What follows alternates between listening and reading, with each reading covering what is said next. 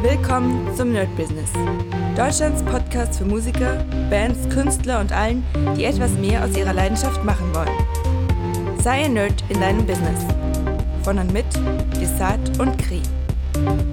Hi Leute und herzlich willkommen zu einer neuen Folge von unserem kleinen Krisenbericht hier beim Nerd Business. Und mittlerweile fühle ich mich fast schon mehr wie so ein Krisenreporter. Ähm, gerade wenn man sich die, die heutige Zeit anguckt. Aber es passiert einfach so unendlich viel, dass ich das mit euch teilen will und dass ich auch das Ganze für mich verarbeiten will. Ich rede auch immer wieder mit Freunden darüber, mit Bekannten. Und tatsächlich ist es echt schwierig, weil viele von denen sich gar nicht so viel wie ich auseinandersetzen, was ja auch nicht schlimm ist, ist wahrscheinlich auch sogar vielleicht besser. Aber man merkt, es gibt so bestimmte Informationen, die man auf gar keinen Fall durch die normalen Medien, die Mainstream-Medien bekommt und aber äh, sozusagen durch, ich nenne es mal alternative Medien oder halt die direkten Medien. Also gerade, ähm, was ich in der letzten Zeit sehr, sehr viel mir angeschaut habe, ist ja diese, dieser FTX-Fall. Dadurch, dass ich ja im Kryptomarkt investiert bin, interessiert mich das natürlich umso mehr, weil die Preise gerade von Bitcoin und allem so massiv derbe runtergehen, dass das nicht mehr schön ist. Also ich sage euch, Anfang des Jahres hatte ich ein sehr schönes äh, Portfolio mit allem, mit, mit ein paar Aktien, mit Kryptos, gut, keine Immobilien, dafür reicht es noch nicht. Ähm, und Ende des Jahres ist das tatsächlich auf einem ja, absoluten Tiefpunkt. Also auf einem Tiefpunkt, den muss man erstmal wieder hochbekommen. Denn runterfallen ist meistens immer leichter an den Geldmärkten als ähm, ja, hochkommen.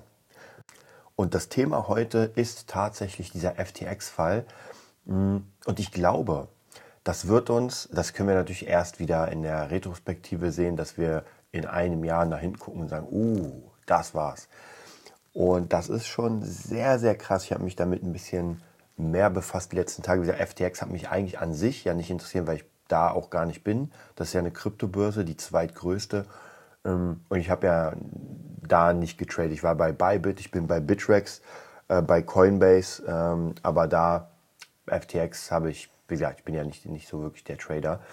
Und deswegen hat mich das nur ja, so ein bisschen tangiert an der Seite. Aber was jetzt gerade teilweise rauskommt über FTX, ist schon sehr erschreckend. Und ich weiß nicht, ob, das, ob die Tatsache dieser Information erschreckend ist oder erschreckender, als dass hier keiner, keiner darüber berichtet. Ja, weder die Welt noch die Bild noch irgendwas anderes. Also ich gucke mir ja ziemlich viel Werbung an.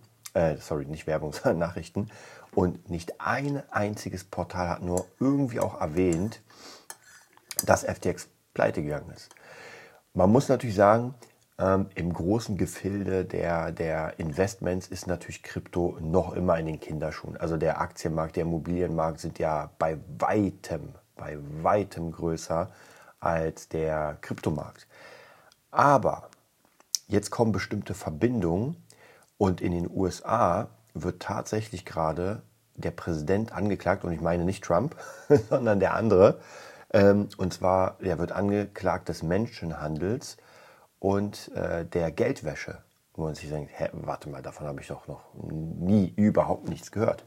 Ja, und das hört man nämlich überhaupt nicht hier. Und ich glaube, das wird uns natürlich auch äh, sicher, ähm, ja, wie soll ich sagen, äh, das wird uns in der Zukunft, ja, nicht jetzt, aber in der Zukunft wird das uns sehr schlecht gehen, wenn das Ganze so ausgeht, wie es ausgeht. Und da bin ich sehr, sehr gespannt. Fakten sind im Moment, dass der FTX, ähm, der FTX äh, CEO, ich glaube Sam Friedman hieß der, jetzt habe ich dir den Namen, ähm, war mit FTX der größte Spender der Demokraten. Und das ist schon krass. Also das ist einfach mal der größte Spender von äh, Joe Biden, was sehr, sehr extrem ist, äh, gerade weil das ja pleite gegangen ist. Wobei da kann man doch sagen, naja gut, ist halt, der ist pleite gegangen und hat halt gespendet, ist ja gar kein Problem. Aber jetzt kommen diese ganzen Verwirrungen und das ist ganz schön schwierig, das zusammenzuhalten. Auch für mich, ich habe mir, wie gesagt, ganz viel darüber angeguckt, ganz viele, ähm, auch ähm, amerikanische Medien, CNN und so weiter um das mal für mich klar zu machen. Und es sieht aus, also diese Verbindung ist halt ein bisschen äh, tricky herzustellen. weil, weil da einfach, ja, wie soll ich sagen, vier Personen sozusagen Teil sind. Und zwar einmal Joe Biden, einmal Zelensky tatsächlich, wo man denkt, denkt so, hä, was hat der damit zu tun? Dann Sam Friedman, wo man denkt, hä, was hat der denn damit zu tun? Und natürlich die Demokratische Partei. Und es geht darum, zumindest so wie ich das verstanden habe jetzt im Moment, ja, ob das jetzt sich noch ändern wird, weiß man nicht hundertprozentig, ähm, weil Joe Biden wird ja der Geldwäsche bezichtigt angeklagt. Und das Ding ist, das läuft ja schon anscheinend eine ganze Weile. Und warum hat man davor nichts gesagt? Ich meine, es war ja nicht, zumindest mit keiner Silbe erwähnt, dass da irgendwas ist. Aber man darf nicht vergessen, dass die Republikaner jetzt gerade, auch wenn sie keinen Erdrutschsieg hatten, wie man so sagt, sind sie trotzdem mächtiger geworden. Ja, dazu kommt noch, dass Trump jetzt gesagt hat, er wird wieder am 2024 äh, äh, sich zur Wahl stellen des Präsidenten und dazu kommt noch, dass er wieder bei Twitter freigelegt ist und wie Elon Musk da mit drin ist in der ganzen Sache. Ich weiß es nicht. Also das sieht für mich so ein bisschen aus, als wäre Elon Musk so eher auf der Trump-Seite, also praktisch der, äh, sage ich mal, krasse Verbündete von Trump, wenn, würde ich jetzt einfach mal so sagen. Ähm, und das wäre schon krass, weil ein, Elon Musk als Finanzier zu haben, ist schon nicht, nicht gerade wenig. Und auch Elon Musk wird gerade zwar nicht angeklagt, aber es wird gerade so ein bisschen dagegen geschossen oder auf ihn geschossen, ob er sich, äh, ob er, ja, wie kann man das überhaupt nennen? Ob er seines Gehaltes würdig ist bei, bei Twitter und so weiter. Also sehr abgefahrene Sachen, ja. Also das, das ist jetzt praktisch so ein Politstreit, der echt wahnsinnig ist. Und kommen wir mal kurz zu dieser Geldwäsche. Es sieht so aus, als würde ähm, die USA spenden ja den Ukrainern relativ viel Geld, was ja klar ist. Und zumindest nach Angaben haben die Ukrainer an der FTX-Börse gezockt mit dem Geld ja, das eigentlich für Waffen war. Wie gesagt, das ist alles noch sehr, sehr fad. Das ist, ich sag mal einfach die Informationen, die ich gerade, und das sind ja wirklich real Informationen, die man auch locker nachgoogeln kann. Ähm, da will ich ganz kurz mal hingehen. Und zwar, damit ich euch hier wirklich, also ihr könnt es zwar nicht sehen, aber, äh, äh, aber wenn man FTX Ukraine eingibt, einfach nur das, ähm, dann steht hier schon der erste äh, Bericht, hat die Ukraine wirklich an der Kryptobörse FTX mit Hilfsgeldern spekuliert. Ja, also das sind praktisch schon Sachen, die jetzt schon im äh, Raum sind. Sehr, sehr krass. Ähm, und da gibt es auch mehrere Berichte. Ich glaube, äh, hier Weltwoche hat auch noch einen Bericht. Und zwar beim Konkurs der Kryptobörse FTX spielt die Ukraine eine undurchsichtige Rolle, ein Anlass für Europäer genau zu prüfen, wofür Kiew die Milliarden ausgibt. Jetzt kann man natürlich denken oder sagen, naja, ist ja gar nicht mal so schlecht, die kriegen viel Geld, zocken da an der Börse und haben noch mehr Geld davon. Aber soweit ich das sehe, ist das nicht ganz so. Also es ging hier, glaube ich, zumindest sieht das so aus, äh, nach den Berichten nicht unbedingt um das Geld an sich, sondern um dieses Geld zu waschen und das dann wieder hintenrum ähm, also praktisch das Geld anzunehmen, an der Börse zu zocken, sage ich mal. Dann äh, die Teile, die FTX nimmt ja natürlich krasse Provisionen, muss man sagen. Und diese Provision, vielleicht auch noch mehr, das wieder hintenrum äh, als Parteispenden an die Demokraten zu bilden. Also komplett abgefahrenes System, wenn man sich das überlegt. Es macht schon irgendwie Sinn. Also weiß nicht, wenn ich, wenn ich House of Cards gucke, dann, oder wenn ich mich daran erinnere, dann ja, macht schon Sinn. Und hier in diesem Bericht sehe ich auch noch mal, hier ist noch eine Zeile, äh, aber der Verdacht ist ungeheuerlich. So soll Kiew Gelder aus den USA und der EU nicht in Waffen, Renten oder Lehrgehälter, Lehrergehälter, sondern in FTX gesteckt haben. Und jetzt kommt's. Warum? Das haben wir uns ja auch gerade gefragt. Dafür gibt es zwei Erklärungen, die ich auch gesagt habe. Entweder erhofft man sich Spekulationsgewinne, ja, einmal, oder man wollte das Geld waschen und zurück in die USA schicken als Wahlkampfspende für die Demokraten. Und das ist schon krass. Hier steht natürlich auch, wie gesagt, nichts bewiesen, aber wer die fragwürdigen Kontakte von beiden Sohn Hunter zur Ukraine kennt, wird aufmerksam werden. Ja, da weiß ich auch, dass da auch ein paar krasse Sachen noch waren. Und was ich hier sehr, sehr krass finde, ist einfach äh, diese Sache, dass das null, null kommuniziert wird in den, sage ich mal, Mainstream-Medien. Ja. Und das ist schon krass. Also ich finde es wahnsinnig, dass die Leute hier wirklich ähm, spenden, helfen wollen und das Ganze nach vorne, also wirklich das Ganze beenden wollen, den Krieg. Und dann wird das ausgenutzt, möglicherweise ähm, in, in so, eine, so, eine, so eine Aktion. Und das ist schon einfach sehr krass. Ich bin da sehr, sehr gespannt, denn Präsident oder Ex-Präsident Trump kriegt ja jetzt wieder einfach mehr Macht. Das merkt man, er ist wieder da. Und egal, wie oft man ihn jetzt angeklagt hat, äh, er ist halt noch immer da, ja, ob man ihn mag oder nicht. Und jetzt ist die Frage, nehmen wir mal an, ja, nehmen wir mal an, war an in einer fiktiven Welt, das würde jetzt stimmen. Diese ganzen, äh, diese ganzen Sachen. Dann muss man sich selbst fragen, ist nicht Biden der Bessere? Äh, sorry, ist nicht Trump der Bessere? Von beiden. Ja, komischer Name, deswegen. Und ich will auch null, wirklich null den Verschwörungstheoretiker hier bringen. Aber ich finde, wenn man sowas liest und das dann eins und eins zusammenzählt und dann noch ein paar Sachen nimmt aus den, ich sag mal, den Zeiten davor. Ja, wenn man sich, und ich weiß auf jeden Fall, dass der äh, Sohn Hunter von, ähm, von Joe Biden, der Sohn, dass der schon am Dreck am Stecken hatte, da glaube ich sogar jetzt gerade in der Gerichtsverfahren. Also das ist ganz, ganz undurchsichtig. Und das ist schon sehr, sehr, sehr heftig. Ja. Und wenn man jetzt da weitergehen würde, ja, und jetzt sind wir im Science-Fiction-Bereich sozusagen, dann, ähm, dann kann das sogar wirklich sein, dass das alles global viel krasser ist, als wir das jetzt sogar noch sehen, weil FTX eine, sage ich mal, im Klammern die zweitgrößte Börse, aber eine kleine Börse. Und dazu kommen natürlich jetzt noch wieder Informationen über Binance, die ja die größte Börse sind.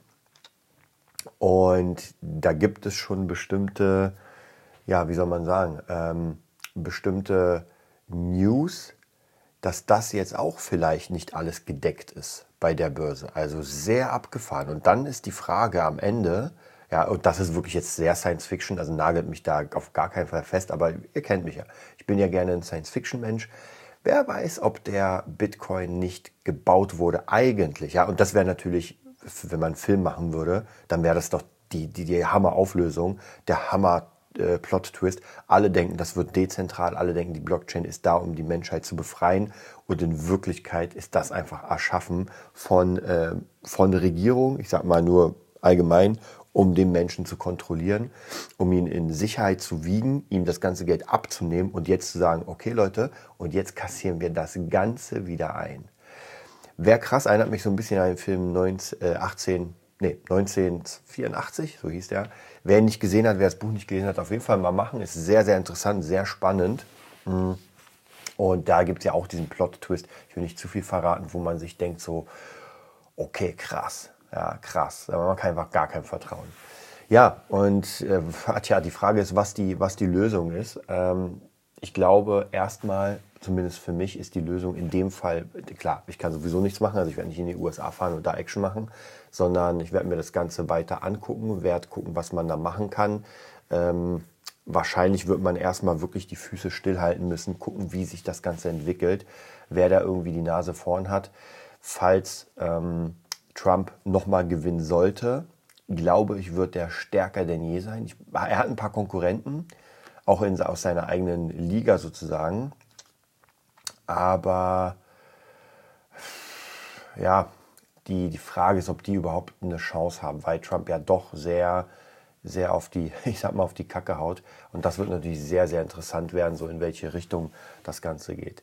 Ja, wie gesagt, ich will auch gar nicht zu politisch werden, weil das ist ja trotzdem noch immer ein ähm, Musik-Business-Talk, aber natürlich klar, ich habe euch ja schon mal gesagt, dass es einfach gerade passiert so unglaublich viel in der Welt, was uns alle extrem betrifft.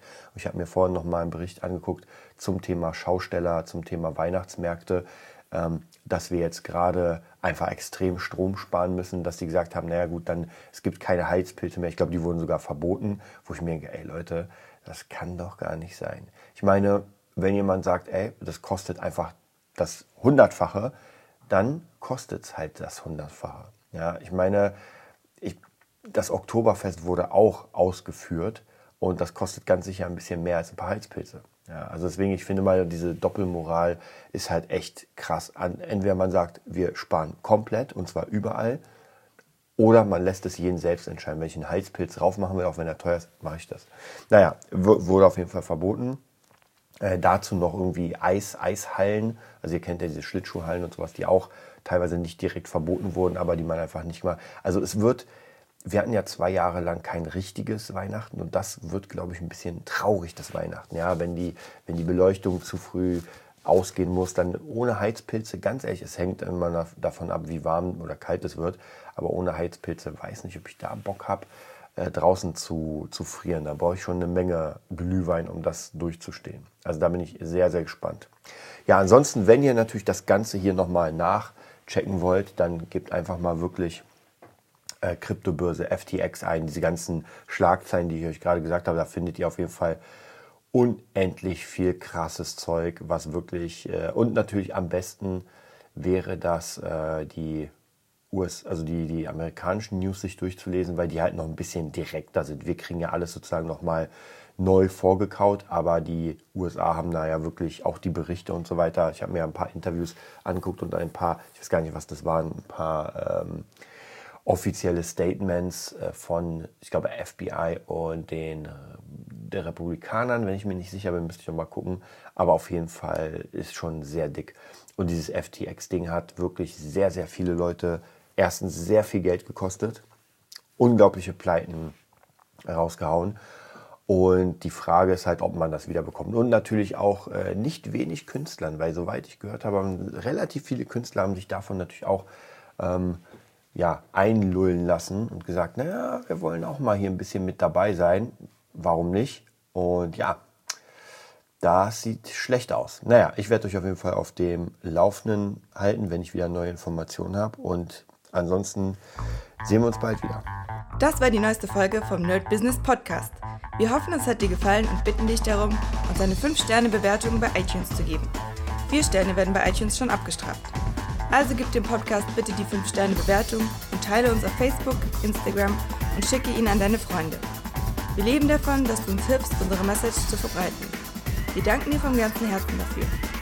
Abonnier den Podcast, teile ihn mit deinen Freunden und wir hören uns in der nächsten Folge, wenn es wieder heißt, bist du ein Nerd in deinem Business? Nerd Business.